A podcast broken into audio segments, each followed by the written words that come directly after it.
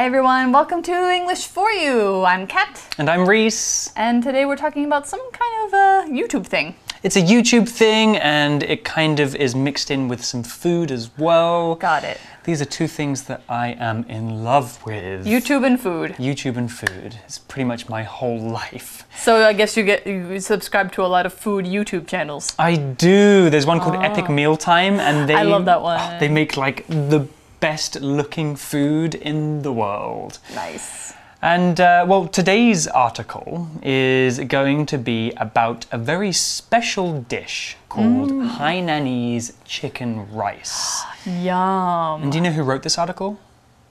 I think this guy did. It was me. This I mine. think this guy did. Yeah, he wrote it.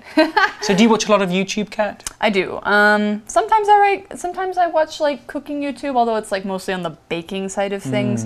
And then I watch a lot of like kind of history or like general information, kind of learning that kind of stuff, or music. Music, yeah. Yeah. There's one channel talking about science and learning. There's one channel called SciShow, which I yeah, love. I've They- watched SciShow. Very short videos, but very informative. Yeah, yeah. And for a little bit longer ones, there's one called Cheddar. Cheddar. I'll look it Mm. Up. like the cheese. Yeah. Anyway, so we're talking about basically a YouTube cooking show. That's right. kind of like epic mealtime, Mm. but with Hainanese chicken rice, which I think is like a really famous dish. All right, shall we look at what you cooked up? Let's read my article. Reading. Cooking with Alvin An introduction to Hainanese chicken rice. Welcome back to my channel. I'm Alvin Shan, and today we're cooking Hainanese chicken rice. But before we start cooking, let's learn more about this delicacy. Friends, let me tell you, this dish has a colorful history. Hainanese chicken rice is enjoyed all around the world, but particularly in Southeast Asian countries. The dish gets its name from an island in southern China called Hainan. This is where it was first made. People in Singapore love eating chicken rice so much that they made it their national dish. However, Malaysians claim that chicken rice was their own creation. The original recipe for Hainanese chicken rice used smaller chickens with more bones. Today, most people use bigger and more tender ones. The dish was made super popular internationally because famous TV cooks like Gordon Ramsay often talk it up. Well, then, are you eager to make your own delicious Hainanese chicken rice? Okay, I'm about to show you how.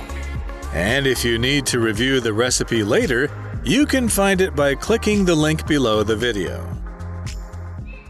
Okay, so let's get into the article. At the beginning of the article, we are going to meet the guy who is making this video on YouTube. Okay. So it begins with Welcome back to my channel.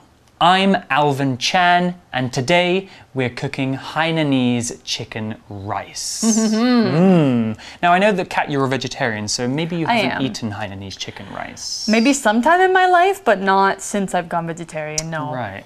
I've had it, and it's pretty tasty, and it's a very famous dish, and uh, it's where the chicken is really, really juicy, and just it comes with all these different sauces. It's, it's Wow. so good. That sounds really nice. Maybe I'll try a vegetarian version sometime. Yeah, I'm sure there is somewhere in the world. Of course. Well, we have our first vocabulary word here, and it's the word channel. So, channel is a noun, and the word channel was originally used to talk about frequencies like radio waves. Beep, beep, beep. Yeah, Yeah. like what your phone uses, um, but originally they were used by radio and TV. But more recently, it has been used on the internet. So when Alvin says, Welcome back to my channel, he's talking about his YouTube channel, the place on YouTube where he posts all of his videos. Ah. So an example sentence with channel would be, My friend's YouTube channel has over 1 million fans. Wow, that's a lot. That's a lot. You can make some good money with that number. Oh yeah, you probably could. Yeah, as if you have a million or more, you can probably you know make your daily living. That's right. Just for making YouTube videos. It's Yeah, great. but it's hard to get there. It is. All right. So anyway, before we get into you know how hard it is to be a YouTuber, let's talk about cooking. So, and then the article even says, but before we start cooking, let's learn more about this delicacy. So a delicacy, this is a, a word that we love. A delicacy is a word for a choice or expensive kind of food, usually one that's known for being from a certain place.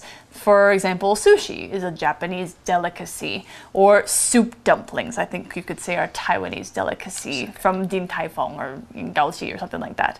Caviar, which is like the fish eggs, like the, the really expensive fish eggs that you mm. serve on bread, that's a delicacy too. Mm. Yeah. I think in the UK, a delicacy could be maybe beef Wellington. Oh yeah. I think maybe the U.S. would have something probably derived from a different culture, like an mm. Italian delicacy or mm-hmm. something like that, because we have mostly immigrants.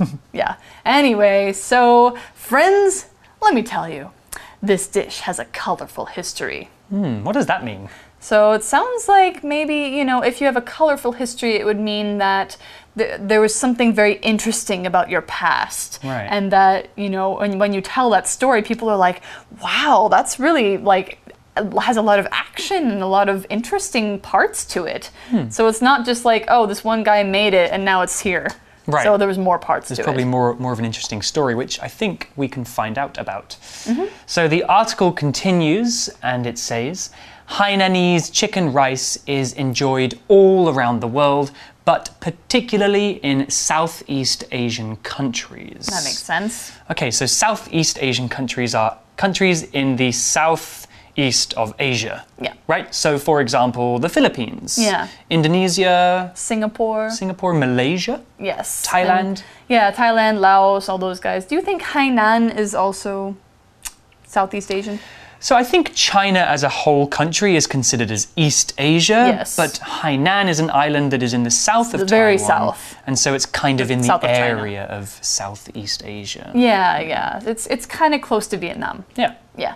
Anyway, so that's that's what we have, and uh, so I guess we'll learn about this history a little bit more after our cut. So we have another word to talk about here, and it's the word particularly. Particularly is an adverb, and we can use it to put emphasis on one thing over other things. That means we talk about one thing being more than the others. We highlight it as special for some reason. We can also use it to say that something is more or to a higher degree than usual. So, today is a particularly hot day. That means it's really hot, hotter than usual. So, an example sentence using particularly would be Traveling around Taiwan was fun, but I particularly liked Tainan. All right, so it sounds like this is popular in a lot of different places, mm-hmm. particularly Southeast Asia, but more than Southeast I think Asia. you could probably find it in most countries. Yeah, yeah. All right, so the article says something that we kind of already talked about, but the dish gets its name from an island in southern China called Hainan.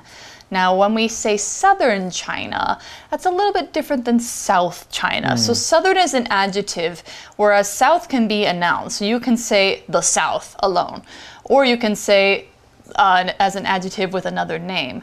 So, South usually talks about precise areas. For example, South America, which is a whole continent, versus North America, the whole continent. When you say Southern, it means more of like a broad idea. It describes a vague area that's not legally named like that, like the southern US and the northern US. It's kind of whoever's idea of the southern US might be different from another person's. So you could say that southern kind of means the south part of. So it's the same with northern, eastern, western. Also, note the pronunciation. It's not southern. A lot of people I know here say southern. So that should be southern, like cut, that uh vowel. So southern. All right. So example sentence for southern might be I have family that live in southern California. So probably around LA, San Diego, could be anywhere in the south part of California. Right, so it's not so specific. It's just a general area in the south of California. Yeah, so if you were going to say South California, that actually sounds like a state name. Hmm. Yeah, you wouldn't say that. Well, the article will continue here and it says this is where it was first made, talking about Hainan. Hmm.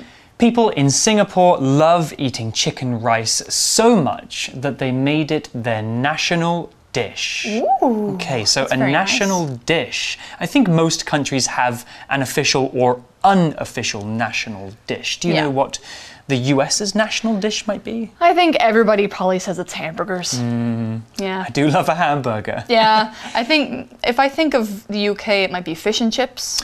You would Or think tea. so, but actually, it's not fish and chips. What is it?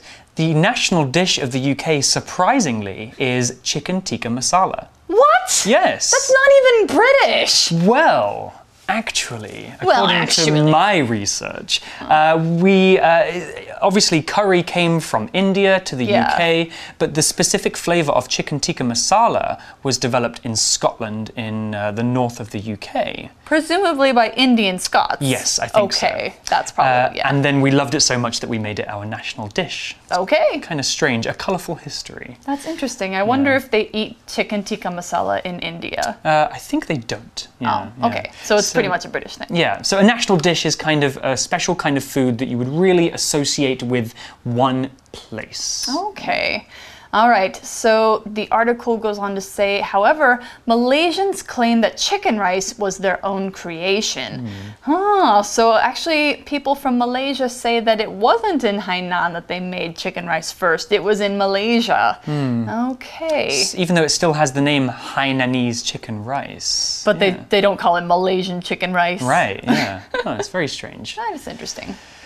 Uh, well, we have the word claim here, which is used as a verb, and it means to say that something is true. This is the way it is because I'm claiming it is. So, when we use the word claim to describe what somebody else has said, it might mean that there are many people that disagree with what they say, as it's just a claim. So they can't prove it. They can't prove it, it's a claim. Okay. Yeah, so in the case of the article, Malaysians claim that chicken rice was invented by them, but some other countries might disagree. They might claim that it is theirs too. What's the truth? I don't really know. I didn't claim to know everything about Hainanese chicken rice. Right, of course. Yeah, if you did, you'd probably be, you know, somebody from Hainan. Yes, Yeah. exactly. Uh, well, an example sentence using claim would be the man claimed that the camera was his, but he had no proof that it belonged to him. Okay, hmm. so Malaysians claim it's from there. People from Hainan probably claim it's from there. Yeah. Anyway, so they say it's their own creation. Now, creation is another one of these vocabulary words. It's something that you make from your own skills or from your own mind. It's original. You created it, which is the verb of creation. And you didn't use something uh, to copy or imitate something else to make this thing. It could be inspired by other things, but mostly the idea is yours. That's you- your creation. Yeah, you created it. Yeah. I like that word, yeah. All right. So, the original recipe for Hainanese chicken rice used smaller chickens with more bones. Interesting. So it's indicating here that the original recipe used that, so maybe there's a newer, more modern recipe that's a bit different. Probably. I think chickens are bigger now in general, so it hmm. might be something to do with that. But first, let's learn about what a recipe actually is. When we talk about a recipe, it's usually the directions and steps plus the ingredients for how to cook or make some kind of food, or something food like, something you could make in your kitchen. So, cookbooks have recipes. If you can cook something good without a recipe, though, you're probably a great cook because you really know how to make food and do things with food without looking at some directions. So in a recipe, you'll often see like a list of the foods you need, and then you'll it'll tell you how to cook it step by step. So that's a good recipe. So let's find out more about the recipe for Hainan's Hainanese chicken uh, after we get back with Reese. Ooh, I'm not a very good cook, so I definitely need a recipe when. I'm making food. I think for something like this, I would probably need a recipe too. yeah, it would be too complicated without hmm. one. Well, the article continues and it says Today, most people use bigger and more tender ones. They're talking about chickens here. Ah, right. Okay. Okay, so the word tender was used. Now, tender is an adjective that can be used in two very different ways. So, a person who is described as tender is gentle and kind and affectionate. A very soft and nice person. It's a, it's a really nice adjective to use to describe a person. Yeah, or like a relationship between two people. They have a tender friendship. Yeah. They love each other so much. It's nice. Yeah. But in the article, they are not using tender to talk about a person, they are using it to talk about chicken. So when we're talking about food, tender is an adjective we use to describe meat that is soft and easy to cut or chew. It is not tough. Mm. So meat is usually better served tender. Uh-huh. Yeah, soft. Uh, so, an example sentence using tender would be This restaurant only uses the most tender meat to make their burgers. So it probably melts in your mouth, you could yeah, say. yeah, yeah. Chewy, tough meat is not really very good. No, I mean, you know, when you eat a steak, usually it's not very tender, but you just cut it into small bits and then it's yeah, fine. and Hainanese chicken rice is famous for being very, very tender. Okay. Well, the article then continues and it says the dish was made super popular internationally because famous TV cooks like Gordon Ramsay often talk it up. I know who that is. You do? He's one of the most famous TV chefs. I think just about anybody could know who he is. Yeah, yeah. He's got He- the like the the really light blonde hair. He's usually kind of red faced. Yep, and he's often very angry. Yeah, on uh, Yeah. what, what is the show? Um, Hell's Kitchen. Hell's Kitchen. Oh my God, I would Yeah. not want him to be my boss. Yeah, I would not recommend our viewers watching him because sometimes he gets very angry and uses some bad words. Although there are some shows where he teaches uh, kid chefs, and he's actually very nice to them. Right. So, Yeah. uh, so he's only mean with adults. yeah, uh, he's originally from the UK as Yeah. well, so uh, he, he's a very good cook. Yeah, absolutely, and that's why he's so famous. Mm-hmm. So, and when he talks something up, that's why people listen. Now, to talk something up means to talk about something, in this case, that chicken dish, in a way that really promotes it and makes people curious or excited or interested in it and really want to know more about it or to experience it. So, like when I go back to the US and I visit my family, I always talk up Taiwan because Taiwan is awesome and not enough people know enough about it. It's true. Yeah, so yeah. Uh, honestly, foreigners love to talk up Taiwan, I They think. do. Yeah. It's an amazing place and course. it deserves to be talked up. Yeah. So, talking up Hainanese chicken rice, of course, is a very uh, mean, means it's probably a really good dish, especially if a chef is talking it up. All right. So now we're actually getting to the part we're going to cook. Well then, are you eager to make your own delicious Hainanese chicken rice? Okay. I'm about to show you how. Hmm. Not me personally, Alvin. Yeah. Well, looks like we've got a word to talk about here, and the word is eager. Let's see.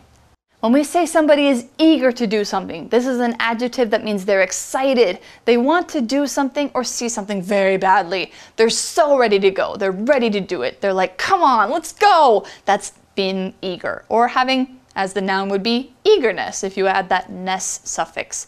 We also call somebody something that's kind of a cute phrase, an eager beaver. If somebody calls you an eager beaver, it means you are really excited about doing something and almost look very silly because you're so excited. So when somebody asks you, Are you eager to make this recipe? Are you eager to cook? It means, Are you ready? Do you want to cook? Are you excited? That's what eager means. Now, an example sentence might be, Everybody was eager to finish class and eat lunch. Of course, everybody's gonna feel like they really want to go to lunch.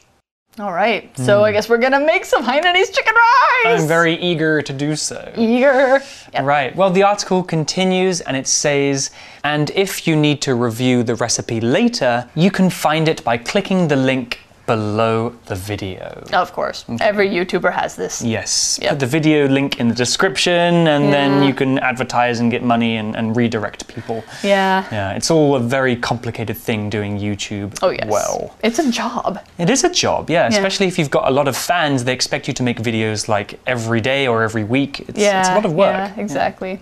All right, so now that we've got that call to action, now that we're actually gonna cook, we're gonna stop because that's the end of day one. Oh, what a letdown. But hopefully oh. tomorrow Yes. we can learn a bit more about how to cook this delicious meal. Yeah, we can. But now we're going to actually go to our For You chat.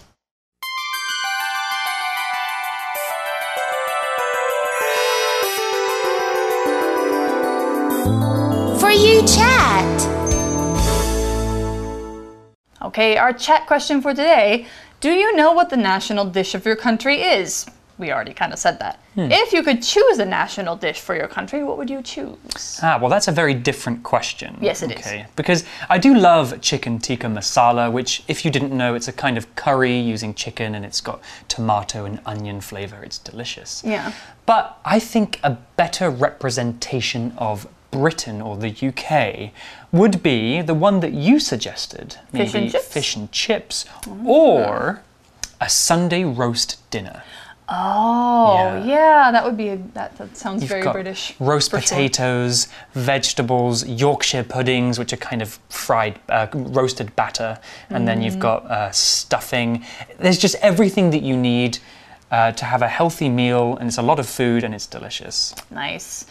I think if I could choose a national dish for the US, maybe. I mean, I, I think everybody thinks of the, the the big U.S. staple as steak and potatoes. So maybe something like that. So like a really nice T-bone steak, and then mashed potatoes with gravy, and uh, some like uh, some vegetables like uh, maybe Brussels sprouts. Those are mm-hmm. good. Delicious. Yeah. Yeah, like you said earlier, the US seems to have quite a mix of different culture food, right? Or Thanksgiving meal. Yes. The Thanksgiving turkey, the cranberry sauce, all of that. Yeah. Okay, that's our national That's meal the in one. the U.S. It's that's kind of, the one. Kind of similar to a roast dinner, like it's it's, Yeah. it's meat, potatoes. Except and- that it's you know three times as big. Yes. and you've got the pie, oh, the pie, pumpkin pie. Mm, pumpkin pie, pecan pie, hmm. Apple pie sometimes. Delicious. Yeah, U.S. loves pie. We love pie. So, if you could choose a national dish for your own country, what would you choose? Hmm. Hmm. Taiwan has a lot of great food. And so I think it'd be kind of hard to choose one that's like really a standout because they're all so good. Hmm. But anyway, that's all the time we have. And you guys can think on this question. I'm sure you can talk about it long, long, long time because food is everybody's mm, favorite thing. Love it. Yep. All right. We'll see you tomorrow for the actual recipe for Hainanese chicken rice. Bye bye. Cooking with Alvin An introduction to Hainanese chicken rice. Welcome back to my channel. I'm Alvin Shan, and today we're cooking Hainanese chicken rice. But before we start cooking, let's learn more about this delicacy. Friends, let me tell you, this dish has a colorful history. Hainanese chicken rice is enjoyed all around the world, but particularly in Southeast Asian countries. The dish gets its name from an island in southern China called Hainan. This is where it was first made. People in Singapore love eating chicken rice so much that they made it their national dish. However, Malaysians claim that chicken rice was their own creation. The original recipe for Hainanese chicken rice used smaller chickens with more bones. Today, most people use bigger and more tender ones. The dish was made super popular internationally because famous TV cooks like Gordon Ramsay often talk it up. Well, then, are you eager to make your own delicious Hainanese chicken rice? Okay, I'm about to show you how. And if you need to review the recipe later, you can find it by clicking the link below the video. Vocabulary Review Channel. When her favorite TV show ended, Freya changed the channel to watch the 10 o'clock news. Particularly. Jarvis loves eating fruit. He particularly loves pineapple for its bright color and sweet taste. Southern. Many people in Taiwan's southern cities, like Kaohsiung and Tainan, speak Taiwanese at home with their families. Claim Martha claims she knows Jay Chou well, but I think she only met him briefly. Tender The meat was cooked until it was so tender that it easily came off the bone Eager when the teacher asked the students if they would like to play outside, they gave eager nods. 智慧小补帖。 Delicacy, Creation, Recipe,